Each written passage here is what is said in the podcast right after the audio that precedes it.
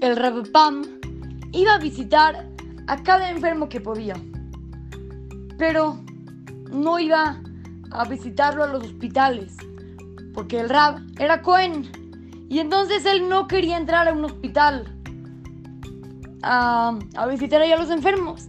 Entonces él, cuando la gente estaba en su casa enferma, iba, los visitaba y los alegraba. Ocurrió una vez de que una persona estaba muy muy enferma y tuvo que ir al hospital. Pero Rabam se sentía triste, no podría ir a visitarlo. Entonces se agarró y le escribió una carta, una nota, y se la mandó a su cuarto en el hospital. Cuando el enfermo recibió la nota, se alegró tanto, tanto, tanto que la guardó abajo de su almohada.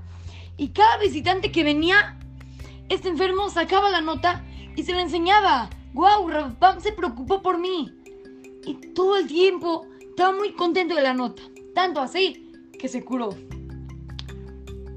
Después de mucho tiempo, Rabapam dijo en una de sus clases, ¿cuánto impacto pueden tener nuestros actos? ¿Cuánto tiempo le tomó al Rabapam hacer la nota? Escribir unos cuantos renglones. No más de dos minutos. Y eso provocó una mejoría en el enfermo, que se sintiera contento, agradable, que se le enseñe a todos. ¿Y todo por qué? ¿Todo por qué? Por preocuparse por el otro.